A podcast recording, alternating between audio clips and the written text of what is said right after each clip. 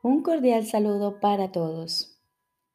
Ahora damos comienzo al Manual para el Maestro del libro Un curso de milagros. Introducción.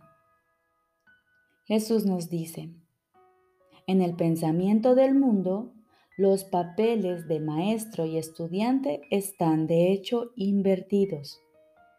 Esta inversión es típica Parece como si el maestro y el alumno estuviesen separados, como si aquel le diese algo a éste en vez de a sí mismo.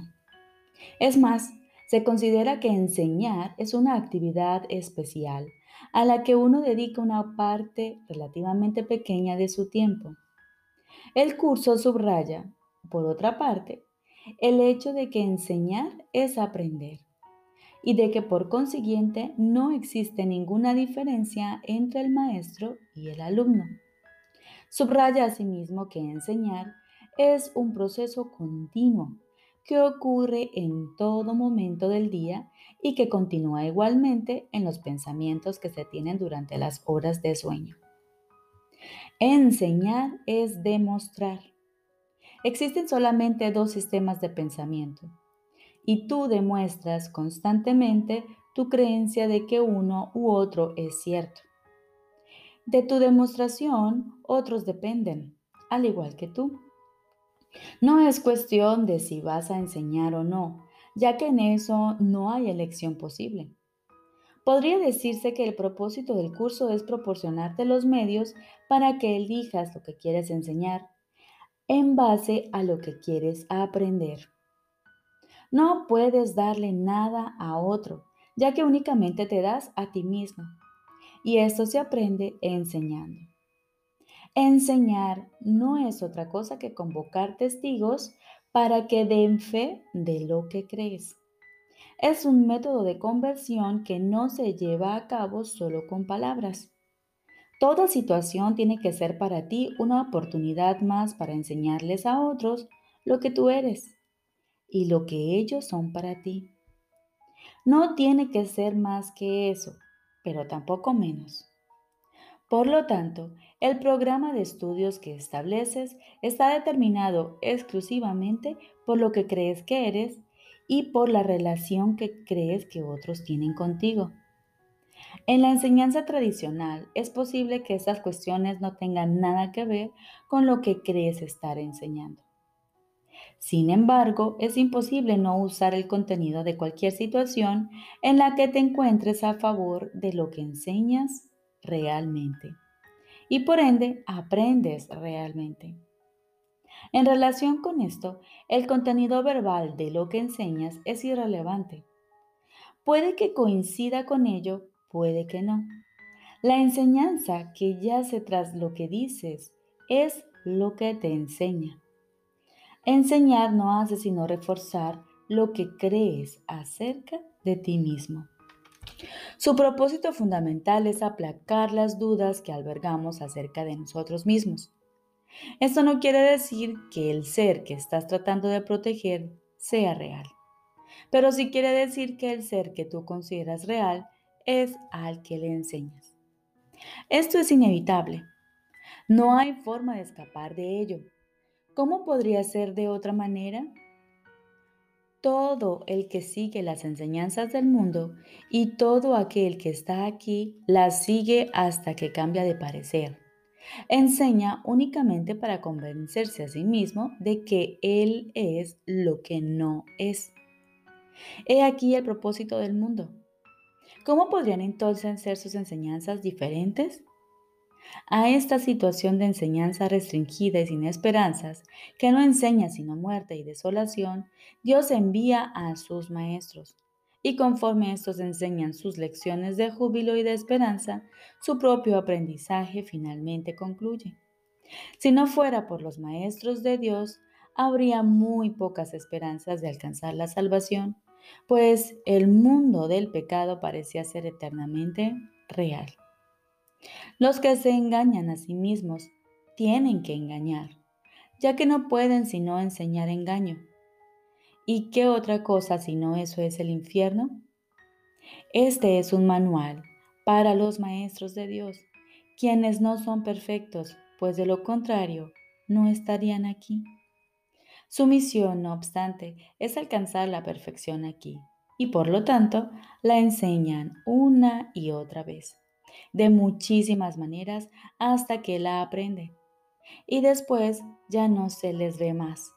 Si bien sus pensamientos siguen siendo una fuente de fortaleza y de verdad para siempre. ¿Quiénes son? ¿Cómo son escogidos? ¿A qué se dedican?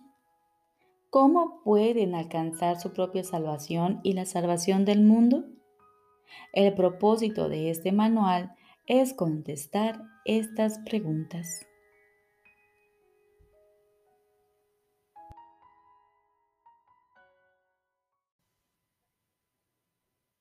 Ahora continuamos con el libro de ejercicios. Cuarto tema especial. ¿Qué es el pecado? El pecado es demencia. Es lo que hace que la mente pierda su cordura y trate de que las ilusiones ocupen el lugar de la verdad. Y al estar loca, la mente ve ilusiones donde la verdad debería estar y donde realmente está. El pecado dotó al cuerpo con ojos, pues ¿qué iban a querer contemplar los que están libres de pecado? ¿Para qué iban a querer la vista, el sonido o el tacto? ¿Qué iban a querer oír o intentar asir? ¿Qué necesidad iban a tener de los sentidos? Usar los sentidos es no saber. Y la verdad solo se compone de conocimiento y de nada más. El cuerpo es el instrumento que la mente fabricó en su afán por engañarse a sí misma. Su propósito es luchar, mas el objetivo por el que lucha puede cambiar. Y entonces el cuerpo lucha por otro objetivo. Lo que ahora persigue lo determina el objetivo que la mente ha adoptado para sustituir a la meta de engañarse a sí misma que antes tenía. La verdad puede ser su objetivo tanto como las mentiras. Y así los sentidos buscarán lo que da fe de la verdad. El pecado es la morada de las ilusiones, las cuales representan únicamente cosas imaginarias procedentes de pensamientos falsos.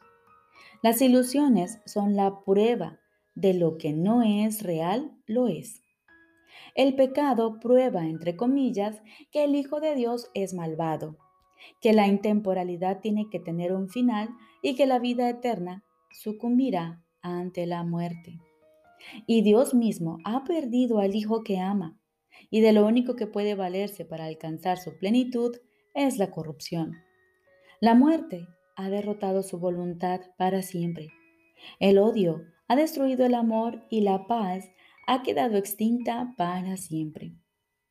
Los sueños de un loco son pavorosos y el pecado parece ser ciertamente aterrador. Sin embargo, lo que el pecado percibe no es más que un juego de niños. El Hijo de Dios puede jugar a haberse convertido en un cuerpo que es presa de la maldad y de la culpabilidad y a que su corta vida acaba en la muerte. Mientras tanto, su padre ha seguido derramando su luz sobre él y amándolo con un amor eterno que sus pretensiones no pueden alterar en absoluto. ¿Hasta cuándo, Hijo de Dios, vas a seguir jugando el juego del pecado? ¿No es hora ya de abandonar esos juegos peligrosos? ¿Cuándo vas a estar listo para regresar a tu hogar? ¿Hoy quizá? El pecado no existe. La creación no ha cambiado. ¿Deseas aún seguir demorando tu regreso al cielo? ¿Hasta cuándo, Santo Hijo de Dios, vas a seguir demorándote? ¿Hasta cuándo?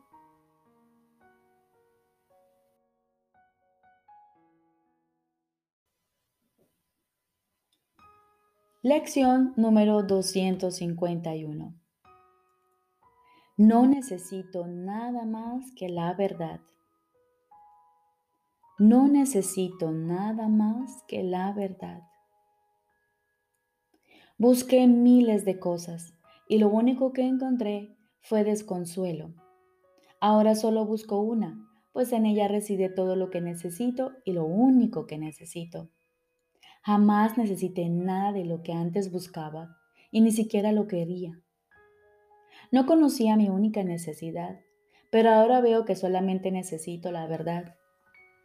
Con ella todas mis necesidades quedan satisfechas, mis ansias desaparecen, mis anhelos se hacen finalmente realidad y a los sueños les llega su fin. Ahora dispongo de todo cuanto podría necesitar. Ahora dispongo de todo cuanto podría querer. Y ahora, por fin, me encuentro en paz.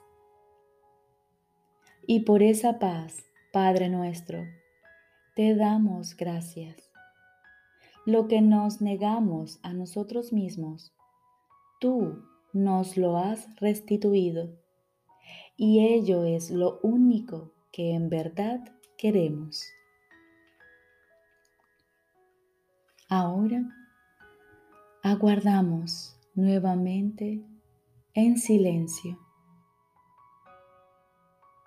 y nos disponemos a escuchar la voz de nuestro Padre.